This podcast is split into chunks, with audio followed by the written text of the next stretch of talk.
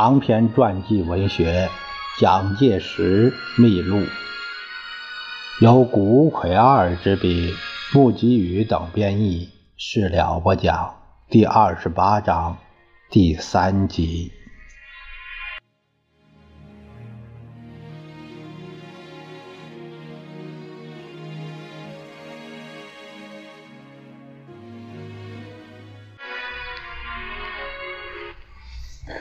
当在上海战线的中国军主力转进到苏州河南岸之后的十一月五日，日军三个师团，就第十军，在杭州湾金山卫登陆。接着在十三日，又有一个师团在长江的白毛口登陆。于是，被来自东南北三面夹击的中国军，乃更向西进转移。致力于防卫南京的部署。苏州河南岸以兵力用尽，不能不令撤退，但并非为金山卫登陆之敌所牵动，为借此战略关系，使敌知我非为力竭而退，不敢前进，此乃与将来之战局有利。这是蒋总统十一月八日日记里的这这样的一个记录。另一方面，在华北的日军于占领北平之后的八月三十一日，编成北支那方面军，以寺内寿一大将为司令官，自九月中旬开始南下，经保定、石家庄，而于十月底侵入豫北。又在山西方面由察哈尔进攻的日军，也于十一月八日攻陷太原，战火扩展的非常迅速，而且是漫无极限。此时，中国方面为谋长期抗战，必须有虚衡全局的战略部署。抗战最后地区与基本战线将在粤汉。平汉两铁路以西，这是十一月十三日他的蒋介石日记中这样写的。国民政府于十一月十九日举行国防最高会议，正式决定将首都迁移到西方的四川重庆。十二月七日清晨，日军由东南两面迫近南京城，对。城外中国军阵地展开了总攻击。当天凌晨五时四十五分，蒋介石依依难舍地离开南京，乘飞机飞往江西。应迁移之物品皆能如数运完。若早十日离京，则大局更不堪设想矣。这是十二月七日的日记。南京。在日军机械化部队猛攻及飞机波状轰炸之下，其南郊最大防御据点雨花台于十二日失守。十三日，日军自光华门、中山门冲入城内，经过激烈巷战之后，终于沦陷。自一九二七年。在和国内军阀以及共产党的战争中，建都以来为时十年的南京，陷入了外国侵略部队的铁蹄蹂躏之下。当退出南京之际，蒋介石于十二月十七日发表了告全国国民书。这个告全国国民书这样写道：“中国持久抗战。”其最后决胜之中心，不但不在南京，亦且不在各大城市，而实际于全国之乡村与广大强固之民心。人人敌忾，步步设防，则则四千万方里国土以内，到处皆可造成有形无形之坚强壁垒，以置敌于死命。敌欲深入。则愈陷于被动之地位。敌如必欲进占我四千万方里之土地，宰割我四万万之人民，所需兵力当为集合，常使我全国同胞不屈不挠，前赴后继，随时随地皆能发动坚强之抵抗力。敌之武力终有穷时，最后胜利必属于我。在南京保卫战中，中国军伤亡超过了六千人。然而，更惨痛的悲剧却是在日军占领之后发生的，就是南京大屠杀。日军首先将未及撤退的中国军人解除武装之后，使列队于长江岸边，用机枪扫射，悉数杀戮。继之残杀的对象更波及妇孺老弱。设置在金陵女子大学内的国际难民委员会所属的妇女收容所，收容了七千多妇女，被日军用卡车载运出去，加之以强暴之后再行杀害。更有日本军官两人以砍杀一百人、一百五十人为竞赛的消息，为日本的新闻所大肆报道。屠杀的手段越来越残酷，有将人下半身埋在地中纵军犬狂噬的犬式之刑，那也就是活活让狗给吃了；又有用铁索贯穿下颚，将全身吊起来，所谓的钓鱼之刑；又有人将父之。铁床放在炭火上，所谓的烤猪之行，许许多多令人想象不到的、极尽其残忍之能事的杀人方法。这样的不管战斗员、非战斗员，不问老幼男女的大屠杀，达两个月之久。有说屠杀三十万，有说四十万，直到今天。都还未能明了其确实的数字。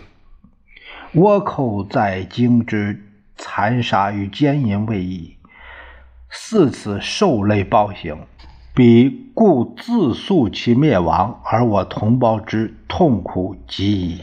这是一九三八年元月二十二日日记中是这样写的。由侨居南京的外国人为救济难民而组织的国际委员会，曾经向日军第六师团师团长谷寿夫举出放火、掠夺、强暴、杀人等具体事例一百十三件，先后提出严重抗议达十二次之多。但谷寿夫不仅不屑一顾，且反而将血淋淋的南京惨状。拍摄成电影及照片，表彰日本皇军的战果。据东京军事法庭的判决，在南京屠杀军民合计至少二十万人以上，被掠夺、放火的居民约全市的三分之一。谷寿夫则于一九四六年三月以战犯判罪，在上海郊外雨花台。被处以死刑。一九三八年元旦，中央机构改组，蒋介石辞谢行政院长兼职，专任军事委员会委员长，建立了使其尽其全力领导抗战的战争体制。行政院院长由副院长孔祥熙升任，并以熟悉对日关系的张群。继任副院长。国之祸患，有隐有疾。我祸急而易防，俄患隐而叵测。国际正各自扩张军备，而表面则静言和平。当此之时，我人对于外交，断不宜做依赖谁和一国之想。务必力图自存自主，这是元旦蒋介石日记中的记载。他认为这段话呢，他就认为国家的隐患在于有一些是隐性的，有隐有急，有有就是说有嗯表面上有很急的，也有隐性的隐患，啊。倭寇之患是急，但是呢，它容易防。可是俄患，俄患是隐性的，是显露不出来的，但是非常难，就是他说的是叵测、很难把握和掌控的意思。这是面临了在中国五千年历史上空前未有之危机时代的新年感想。元旦日记是这样写的。由德国驻华大使陶德曼非正式的转达日本四项条件的补充说明给中国外交部长王宠惠，也就是在元旦之夜，实则所谓非正式的转达，在后来发生了问题。补充说明的内容是这样的：第一项，首先是要中国承认满洲国，并表示有积极排除共产党的证据，不过并非要求中国参加反共协定。或者是废除中苏不侵犯条约。第二项所谓非武装区域，是指内蒙、华北、上海附近以及日本占领区之一部，约为自治区之胡沼之地段等三个地区。所谓特殊机构政权，为内蒙古方面需具有和外蒙相同地位的自治政府。至于华北方面，就连转达要求的陶德曼本人也不明了日方的意图，而上海方面则是在公共租界与法租界以外的地区设立特殊政权。第三项关于经济协定一节是指关税与商务方面。第四项所谓赔偿，一部分为战费赔偿，一部分为日本财产损失的赔偿，又日本军的占领费也需中国负担。此外，关于停战一事，日本参谋本部更主张由中国派遣代表赴日本议和，需四提出相当保证之后，方可考虑停战。这是一再加重亡国的条件。中国方面当然只有严峻拒绝，并以中华民族四亿人的鲜血来捍卫国家。倭寇所提的条件等于征服了灭亡我国。与其屈辱而亡，不如战败而亡。当即言辞拒绝作答。这是元月二日日记里这样写的。元月九日，据报道，日本驻华大使川越茂在上海发表谈话。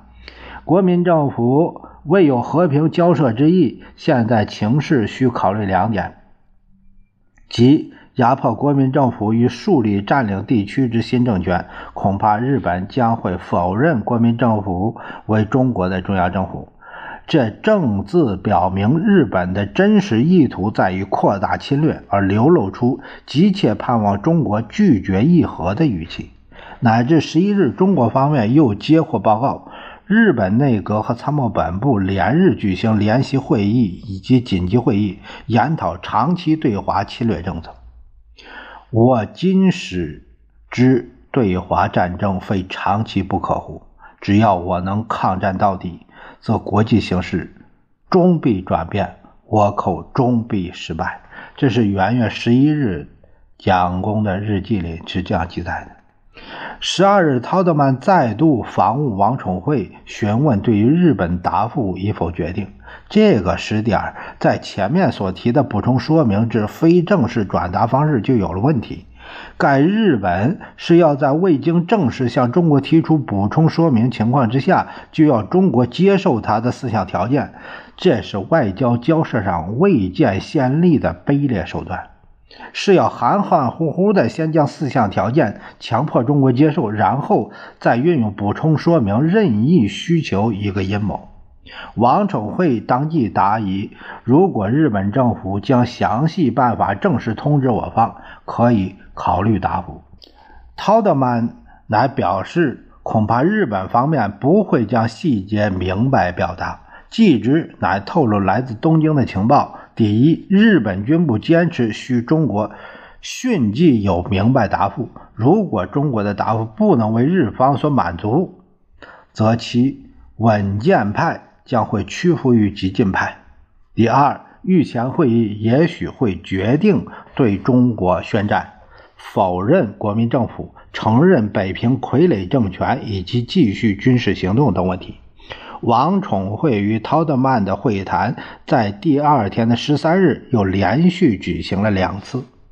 在正值稍过的第一次会谈中，陶德曼提到，日本外务次官绝内千界于十二日要求德国驻日大使馆转促中国政府急速回答，同时并有倘在十五日之前仍无回答，日本政府则需保留自行行动。可见东京的空气已告逐渐硬化。下午四时二十分。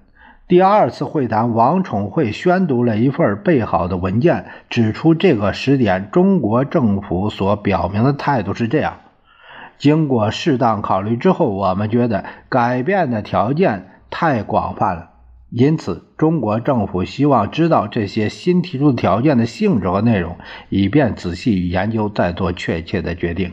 总之，就是要求日本将详细的项目做公示的通知。陶德曼在把这个书面条件过目之后，表示出遗憾的神情，问：“这个通知就是答复吗？”王崇辉说：“我方所要知道的是四项条件的内容。”陶德曼又问：“如果日方认为这是一种躲避的答复呢？”王宠惠明白的说：“如果我们有意躲避，又何必再询问其内容和性质呢？”陶德曼工作就此为止。中国外交部长王宠惠的通告由德国驻华大使陶德曼转经驻日本大使迪克逊转达给日本政府。日本政府认为这就是拒绝的答复，乃于元月十五日，也就一九三八年元月十五日决定陶德曼工作结束。这也就是日本试图不经战争而使中国屈服的工作归于失败。此一星期中，日本已宣战，否认我国民政府与继续军事行动等威胁逼迫，无所不至，可云及矣。以于视之，不值一笑。无论出于如何行动，皆不能动摇我抗战之决心及最后胜利之信心。彼求和不得，进退维谷之丑态，日益必露矣。可不早日觉悟，明言撤兵之为德也。日本无政治家，无领袖，其国之危亦可惜哉？这是蒋介石在元月十五日日记中是这样呃记录的。元月十六日，日本政府发表了不以国民政府为对手的声明，这是第一次敬畏声明。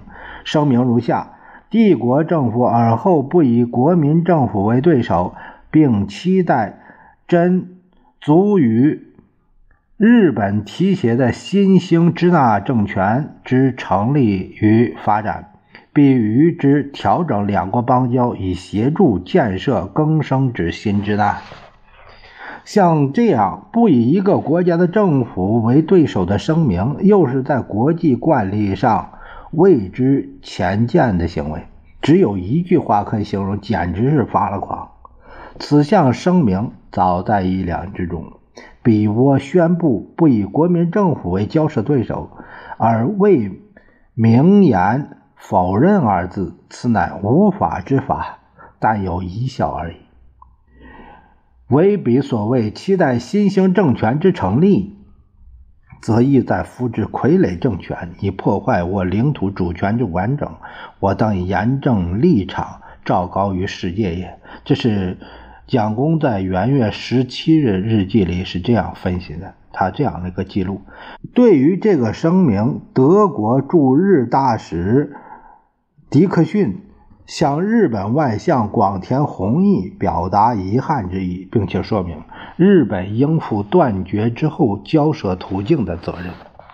日本政府接着又在十八日对于上述的声明发表了补充说明，说所谓不以为对手是是比否认具有更强意义。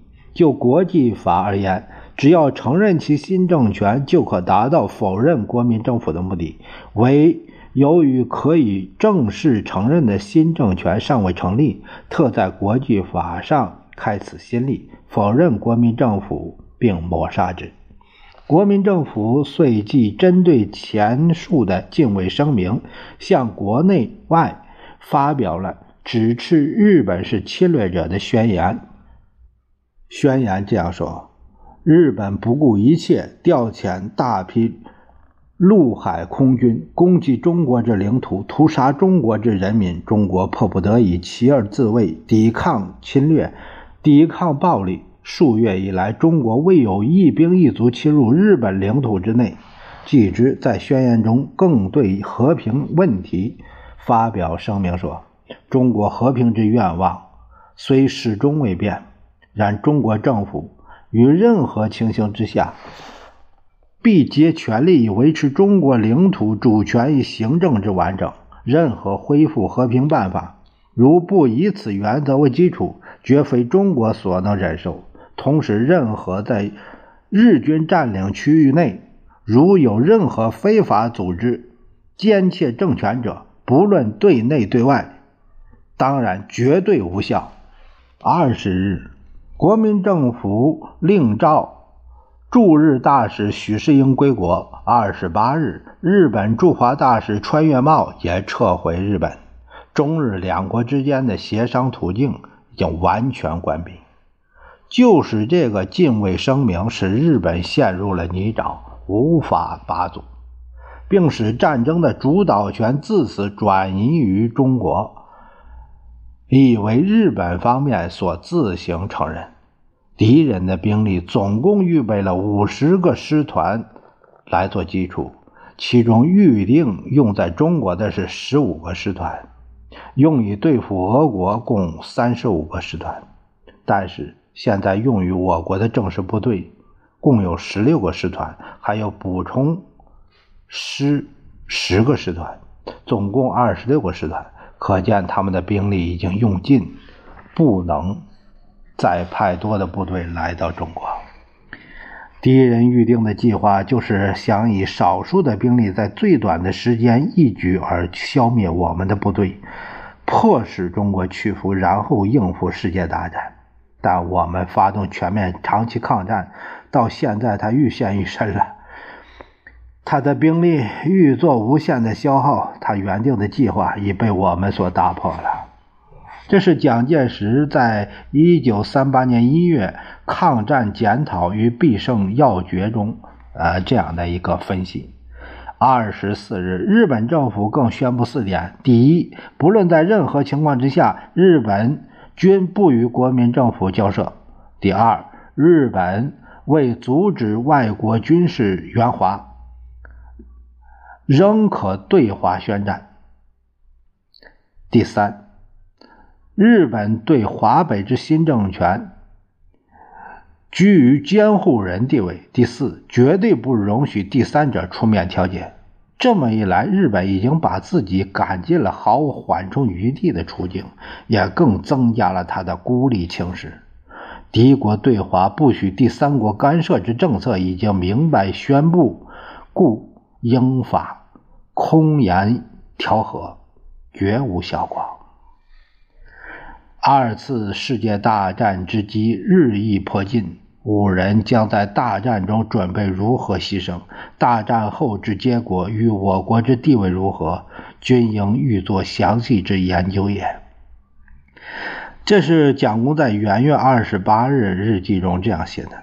二月五日，蒋介石将在三年半之前的一九三四年七月与庐山军官训练团所讲演的抵御外侮与复兴。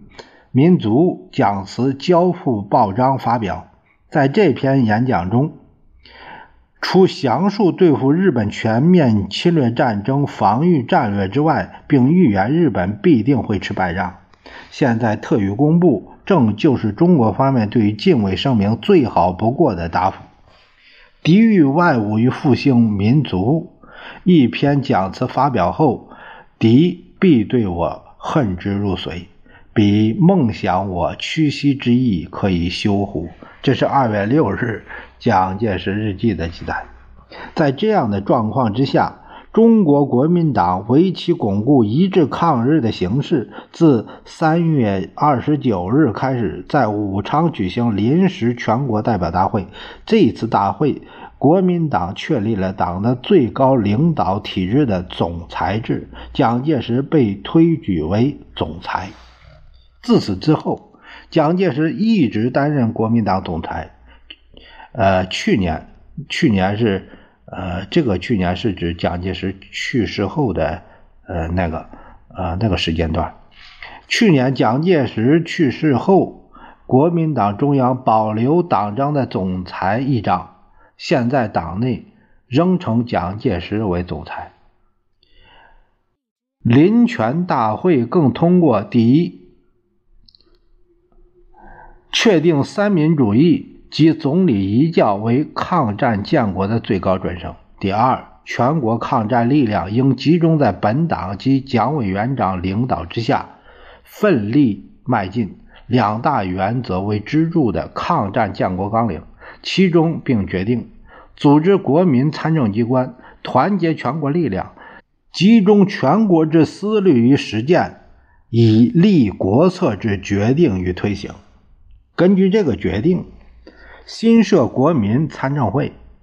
六月十六日，由国民党中央发表了国民参政会参政员一百五十人名单，其中有共产党员毛泽东、王明、秦邦宪、林祖涵、吴玉章、董必武、邓颖超七人。国民参政会第一次大会于抗战一周年纪念日的七月七日在武汉开幕，由汪兆铭担任议长。蒋总裁以国民党总裁身份在国民参政会演说，内容说：敌人之所以敢于轻视我国，最大的理由还不在于军事方面，而是他看到我们国家内部不团结，政治不统一，没有形成现代国家的基础。但是现在已表现，我们全国一致抗战的组织和行动，使敌人不得不重新认识我国国民的力量。以团结集中于政府指挥之下来排除侵略，这实在给予敌寇以致命的打击。共产党方面，除毛泽东外，其余的六人该党党员都参加了国民政参政会，他们都称赞大会成功。呃，比如国民党和共产党的亲密团结因此加强。这是王明这样说的：“在中国历史上，没有能比得上国民参政会的大会，奠定了民族独立、民权自由、民生幸福的基础。”林祖涵是这样说的。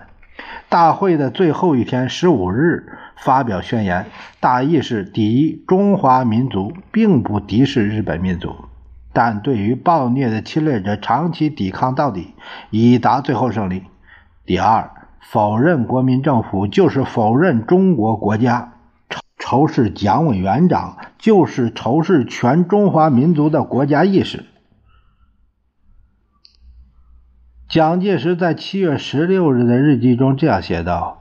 国民参政会发表宣言，强调拥护政府团结御侮之诚意。此无意答复敌寇一月十六日不以国民政府为对手之声明，使其之所畏惧，亦可见我政治力量大增矣。